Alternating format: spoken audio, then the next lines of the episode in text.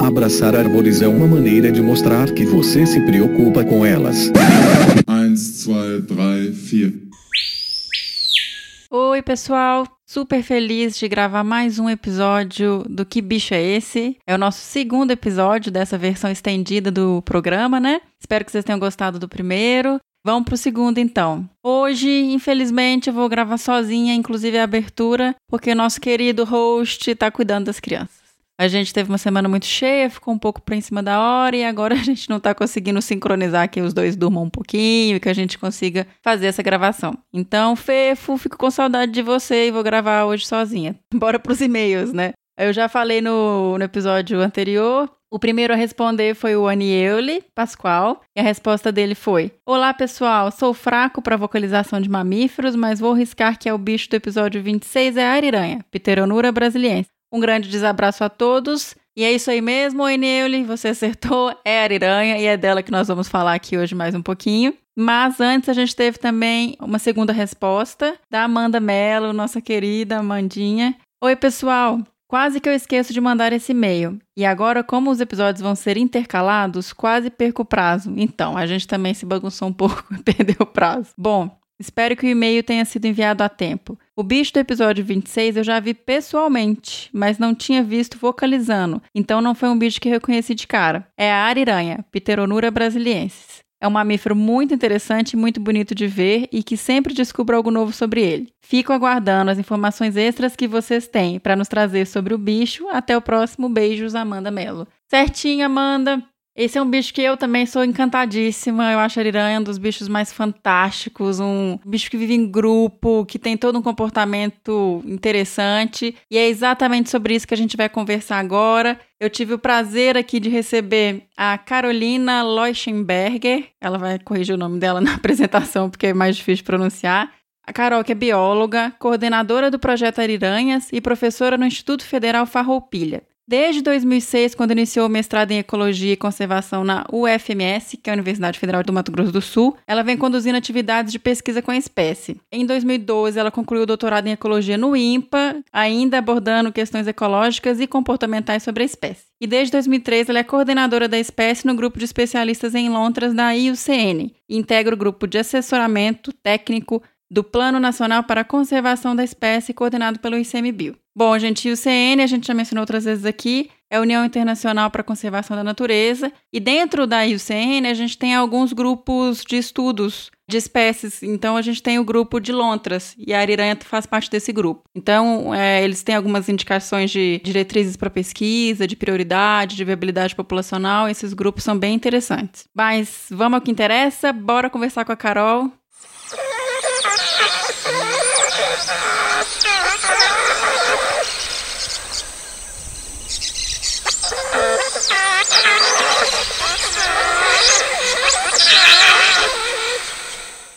Olá, pessoal! Então a gente está aqui hoje para mais um episódio do Que Bicho é Esse? E o bicho do último episódio foi a ariranha. Então eu tenho aqui o prazer de receber comigo hoje para ter um bate-papo legal sobre essa espécie fantástica a Carol, Caroline Leuchten, como é que fala seu nome, Carol?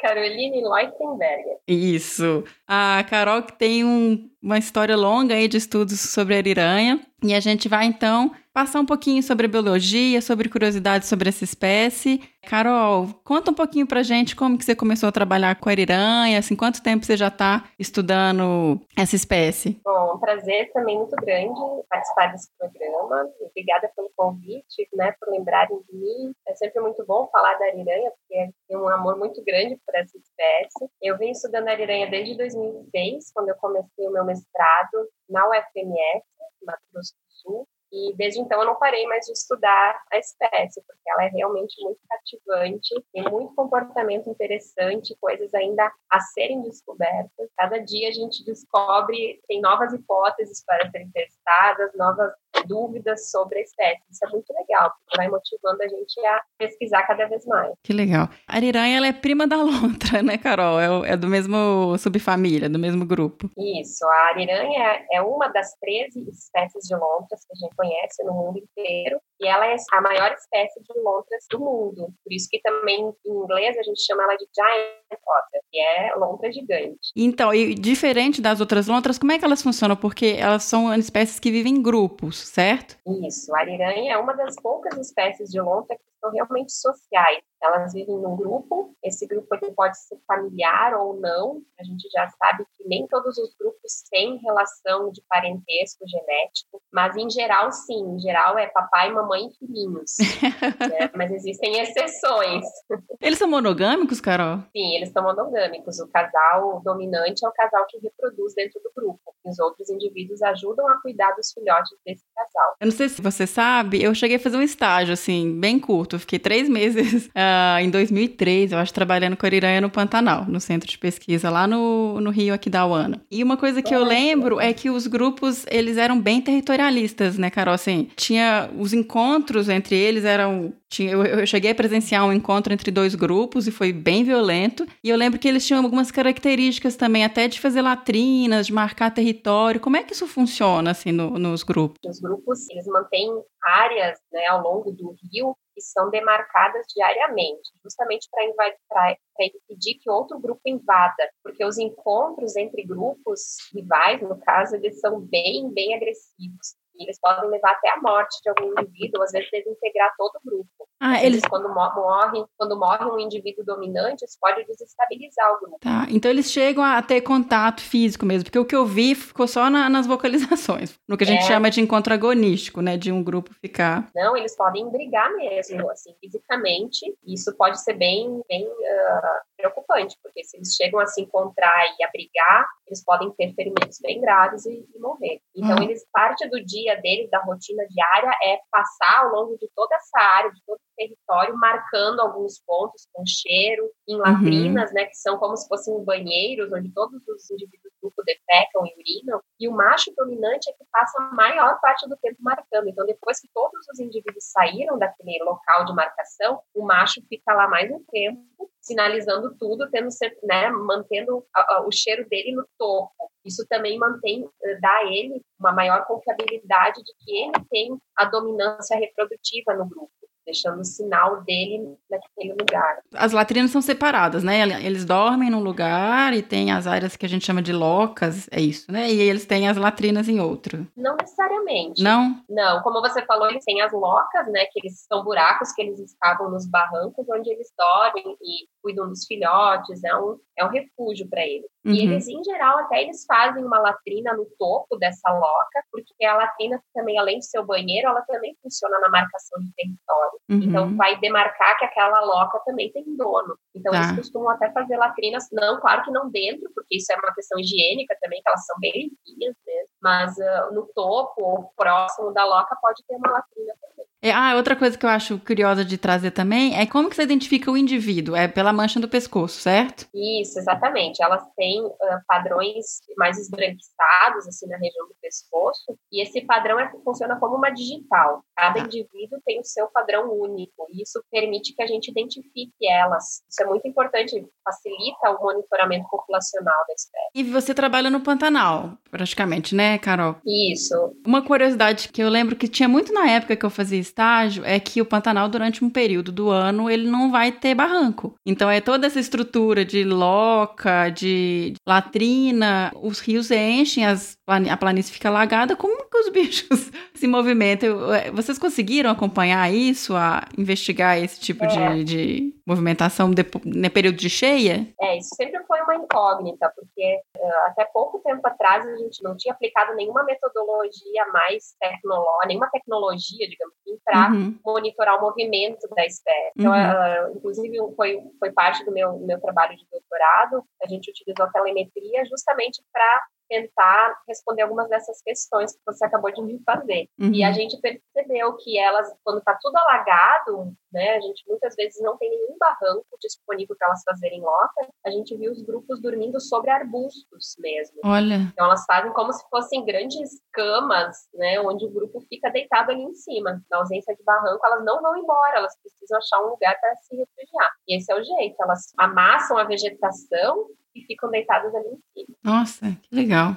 Então, voltando assim um pouquinho nessa questão, ah, dos grupos e dessa interação entre eles, eu vi também que vocês estavam estudando a questão das vocalizações. Inclusive, é o que a gente coloca aqui no episódio, né, para o pessoal adivinhar que bicho é esse. E parece, pelo que eu vi no, no, trabalho de vocês, que existem padrões que já são definidos, assim, tanto de comunicação quanto de diferenciação entre indivíduo, grupo. Como é que funciona, assim, essa questão das vocalizações? Existiam já alguns estudos mais antigos descrevendo o repertório vocal da espécie e se acreditava que tinha até nove tipos de vocalizações diferentes. A gente conseguiu, uh, usando né, um pouco mais de recursos também de sonograma, de, de bioacústica, a gente conseguiu discriminar até 15 sons diferentes. E esses sons, eles também são usados de forma combinada, o que aumenta ainda mais a possibilidade de significados dessas vocalizações. E eles são usados em contextos comportamentais bem diferentes, desde contextos onde a interação é mais afiliativa, é mais é, harmoniosa entre os indivíduos do mesmo grupo, ou até aquelas entre indivíduos rivais, né, bem mais agressivas, sons de alarme, enfim é bem ampla a vocalização da espécie. Tá. E além disso, alguns sons, como por exemplo o bufo, que é um som de alarme, é bem característico. Acho que toda pessoa que já viu uma ariranha deve conhecer esse som. Uhum. Né? Um som bem explosivo, assim. E esse som a gente observou algumas variações, inclusive entre sexo. Os machos e as fêmeas, eles podem ser reconhecidos, o sexo pode ser reconhecido a partir de alguns padrões de frequência desse, desse tipo sonoro. Olha, que legal. É, bem interessante. E alguns outros sons mais de contato próximo, como chamados ou murmúrios, eles parecem carregar algumas identidades individuais. Então, claro que ainda faltam estudos de playback para comprovar de que elas conseguem reconhecer individualmente esses sons, mas eles têm potencial para carregar assinaturas vocais, que a gente chama. Uau, que legal isso. É, igual você falou, tem muita coisa ainda, né, Carol, para se estudar. Exatamente. Então, quando a gente fala de grupos, de espécies que vivem em grupos, uma das vantagens é exatamente essa, né? Ter um comportamento de defesa. E eu cheguei a ver, e eu lembro na época, eu e a Carol fomos contemporânea da UFMS em Campo Grande, e eu lembro na época que tiveram alguns relatos de defesa de ariranha em relação à onça pintada. E eu acho que você chegou até a publicar esse trabalho, né? Como é que funciona isso? Elas, a onça estava ah, espreitando para ataque ou estava perto e os, e os animais tiveram um comportamento de defesa? Como é que foi essa? É bem interessante, assim, a gente tem uh, alguns anos atrás era bem raro a gente ver interações entre ariranhas e onças, mas uh, com o turismo de observação da onça pintada, em especial no, no Pantanal Norte, na região do Porto João, onde a gente tem uma densidade de onças bem grande, essas interações estão sendo cada vez mais fáceis de serem observadas e permite a gente, então, analisar esse comportamento de defesa do grupo. Então, hoje a gente tem várias, vários episódios onde os grupos, eles, então, uh, deparam com onças nas margens e eles têm posturas bem características, assim, de rechaçar a onça, usam vocalizações bem características também para espantar a mesma onça de lá. E bem recentemente, inclusive a gente agora está preparando uma publicação a respeito desse episódio, a gente observou na região norte do Pantanal uma predação de onça a um filhote de ariranha, foi registrado. Uhum. E a onça não conseguiu pegar e realmente comer o filhote porque o grupo partiu para cima da onça e conseguiu pegar o filhote já morto, mas conseguiu resgatar o filhote. Então o grupo realmente ele é bem unido para defender contra predadores. Uau! Deve ser uma, uma experiência tanto você avistar uma interação dessas, né? Você chegou a ver é. realmente uma. Isso. Que legal. É, bem, é, na verdade, é uma interação bem forte, assim, né? A onça é forte, é bem agressiva e as ariranhas não perdem a onça. Uau. É bem interessante mesmo. E então, Carol, você comentou que vocês acompanharam os animais. Como que funciona, assim, é outra curiosidade que eu tenho. Como que se captura uma ariranha? Porque, por exemplo, os procedimentos de atirar dardo normais não seriam muito viáveis porque o bicho vive na água, né? Então, se ele tem, se você anestesia e ele cai na água, é um risco grande. E também ele tem esse comportamento de grupo, igual você mencionou, de agressividade e tal. Então, eu não sei como capturar esse animal para poder monitorar, assim, uma, uma questão que é tão importante uhum. que é o manejo da espécie, de, de ter esse tipo de informação. Como que é o procedimento? Bom, a gente usou uma técnica que foi desenvolvida por outros pesquisadores e que funciona até hoje, é a única que funciona bem para espécie. A gente usa uma, uma armadilha que se chama popularmente de jiqui, que nada mais é do que um aro de metal e acoplada a uma rede, tipo um funil assim, e a gente coloca esse aro de metal bem na porta da loca, né? no buraco ali da loca, a gente instala ele ali, prende ele bem. Só que as locas, elas têm, podem ter mais de uma abertura. Então, as outras aberturas a gente fecha para garantir que as, areias vão sair apenas naquela abertura. Uhum. E aí a gente fica monitorando. Isso a gente faz durante a noite, fica uma espécie de urna. Uh, durante o dia a gente monitora o grupo que a gente tem interesse em capturar e, e, segue eles até eles entrarem na loca e a gente tem certeza de que eles estão lá dentro. Então, na madrugada, a gente instala essa armação lá e fica a equipe de captura por, por perto para, assim que um indivíduo cair dentro, a gente já fecha a portinha e pega ele e leva para o local de manejo, que a gente já monta também previamente. É um momento que envolve várias pessoas e não é uma armadilha que fica instalada e ela cai lá e depois a gente vai lá observar, uhum. não, a gente tem que estar junto o tempo todo. Uhum. E a gente não consegue capturar o, o grupo inteiro, apenas um indivíduo. Tá. Então, ainda existem limitações quanto ao método de captura, mas por enquanto é o que está funcionando. Mas como é um grupo bem coeso, eu imagino que também, você pegando um indivíduo do grupo, você consiga ter bastante informação, né? Do... Ah, sim, é. A gente acaba seguindo o grupo inteiro tendo uhum. apenas um indivíduo marcado, a gente consegue monitorar todo o grupo. Como é que é? Não, não pode ser uma coleira, né? O pescoço dormir anatomicamente não funciona. É intradérmico? É o, o põe embaixo da Isso. pele? É, ainda é uma outra limitação para o animal. A gente ainda não conseguiu elaborar nenhuma, nenhuma, nenhum método para fixar o transmissor do lado de fora do corpo. Então, a gente ainda tem que passar por um procedimento de cirurgia para colocar esse transmissor intraperitoneal. Né? Então, ele fica lá dentro da cavidade peritoneal. E dali ele vai emitindo o sinal e vocês vão monitorando. Sinal Isso. VHF ou é GPS já? Não, VHF. VHF, tá. GPS teria que ser externo. Externo, exatamente. E aí, por assim, a camada muscular que ela tem no abdômen, ela é bem grande. E isso, e aí ainda, ainda mais o animal mergulhando, isso diminui bastante o alcance do sinal. Uhum. E dificulta bastante o monitoramento com radiotelemetria da espécie. Então, Imagina. ainda são essas limitações né, que a gente tem para estudar a espécie. Sim, nossa, é, é complicado realmente É. acompanhar esses grupos, sem contar que você, os grandes remanescentes de ariranha, eles estão em locais também que não têm um acesso muito fácil, né? São mais remotos, É. é, Pantanal, Amazônia. Então, É, e aí a gente entra nas questões até de ameaça para a espécie. Ela é uma espécie altamente vulnerável a perturbações humanas. Por isso que a gente só tem grupos de ariranha em ambientes bem preservados, que são Sim. difíceis de serem captados também. é, então a gente tem essas duas populações principais, né? No Pantanal e na Amazônia. Quais são as principais ameaças para a ariranha? É Essa questão de ser uma espécie sensível e não conviver em proximidade com o humano? Existe algum tipo de caça? Como é? Qual que é a principal É. ameaça? Eu vou aproveitar que você fez essa pergunta e falar um pouquinho da história também das ameaças, porque Sim. a ariranha ela é uma- é uma espécie que ela era distribuída em praticamente todo o continente sul-americano, Uhum. com exceção ali dos Andes, os Andes eram um limite de divisão, ah, e mais o sul ali da Argentina, mas o resto a gente tinha ariranha. E devido lá na, na década de 30 até meados da década de 80, a gente teve uma pressão muito grande de caça para comercialização de pele. E a ariranha foi uma das espécies que foi bastante explorada e reduziu muito as populações originais da espécie. E hoje a gente tem uma, um- uma redução muito grande dessa distribuição. E aí, no Brasil, a gente tem ainda a espécie no Pantanal e na Amazônia, e tem atualmente um grupo estudando a espécie também na região do Cerrado, ali em Tocantins, no, no Parque Estadual do Cantão, e Uhum. que ainda é uma, uma população bem recente que estão estudando. Então, são populações, né, são as, as áreas mais potenciais para a espécie ocorrer. Só que hoje a ameaça não é mais a caça, já está mais ou menos controlada. A gente, a principal ameaça é a perda de habitat mesmo, e Uhum. qualidade de habitat.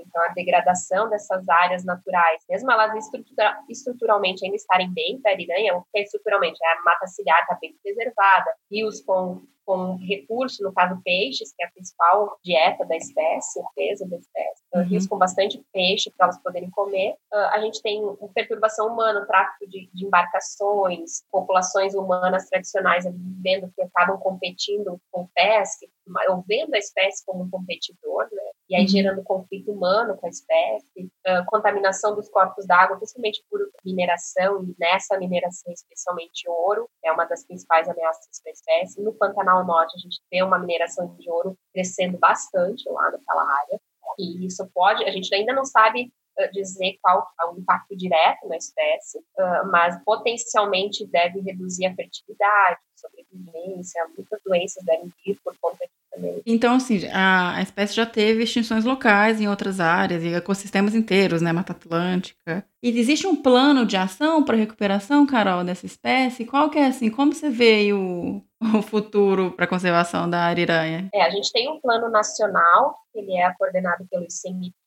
e a gente também tem um plano global que é coordenado pela ICN. Uhum. Esses dois planos, eles pretendem, então, inclusive, recuperar populações históricas. A gente, inclusive, tem um projeto de reintrodução de ariranhas acontecendo na Argentina. Ele ainda está em fase de experimental, né? Então, o projeto de reintrodução a gente não faz da noite para o dia, né? É um processo desde comunicação, envolvimento das comunidades por ali, e, e, é bem lento mesmo, é um processo lento, mas uh, já está, já, já existem atividades né, que estão previstas para isso. Mas a gente vê, às vezes a gente lida com a conservação, a recuperação da espécie ela é tão lenta que às vezes ela é mais lenta do que essa transição, essa degradação ambiental. Então a gente está parece correndo contra a maré, né? Uhum. Mas não pode perder as esperanças, né? Acho que a gente precisa estar tá na área, precisa estar tá informando as pessoas sobre os projetos, sobre as ações de conservação, envolvendo as pessoas e, e nunca desistir, né? Por mais que às vezes a gente perca um pouquinho a esperança, a gente tem que estar tá lá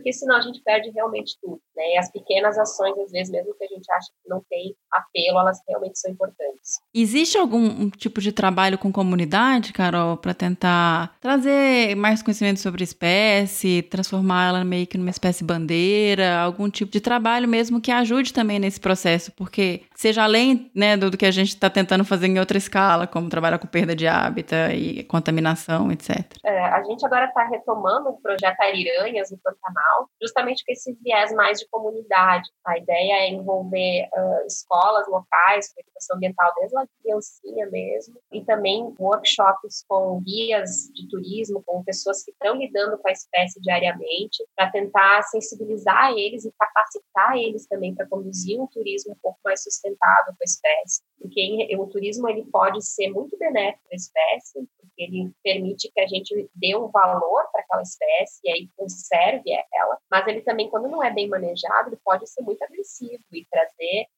né, aumentar a mortalidade, perturbação, muitos grupos fogem ou não conseguem, não conseguem persistir em áreas que têm uma pressão turística muito grande. Uhum. Então, a gente tem essa ideia de tentar manejar essas atividades para garantir a associação das duas coisas, né? O desenvolvimento econômico, mas também a conservação da espécie. Nossa, fantástico o trabalho de vocês, Carol. Quando eu comecei aqui a pesquisar e procurar, eu vi que você tem vários trabalhos publicados na área. Então, pessoal, eu vou colocar todos os links para esses trabalhos no post. Eu queria então agradecer, Carol, por ter vindo conversar com a gente, por dividir uh, mais informação sobre essa espécie, que ainda tem tanto para ser descoberto, né? Obrigada. Muito obrigada também, Miriam. É sempre bom, eu, eu sempre estou disposta a conversar sobre ariranhas né, com as pessoas, justamente para a gente desmistificar isso. Às vezes a gente tem uma imagem negativa de uma espécie, a ariranha é um exemplo. Hum, é verdade. Né, e é importante, né? E é importante a gente comunicar e, e conversar com as pessoas para elas perderem esse misticismo, né? Essa,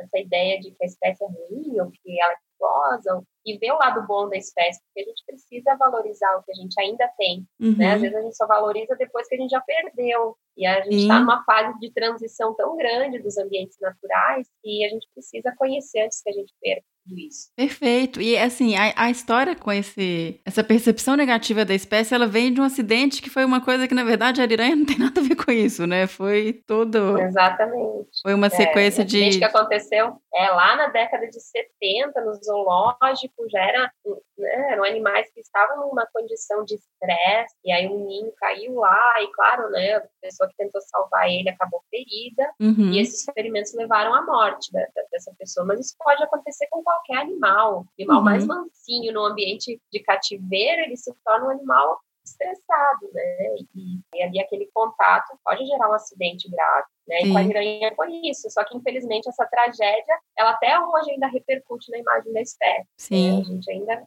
vê ela como, ah, é um monstro, é perigosa, Mas ariranhas, elas são muito, muito carismáticas, muito cativantes. Só basta a gente uh, permitir essa percepção, né? E se envolver mesmo com o bicho para conhecer. É, tanto que, na verdade, quando a gente vai pesquisar, você não tem esse tipo de ocorrência na natureza. Foi um caso Exatamente, específico é. que aconteceu e que não pode realmente manchar o nome da espécie por tanto tempo. Exatamente. Perfeito, Carol. Muito obrigada, então. E, pessoal, até o próximo Que Bicho é Esse? Muito obrigada.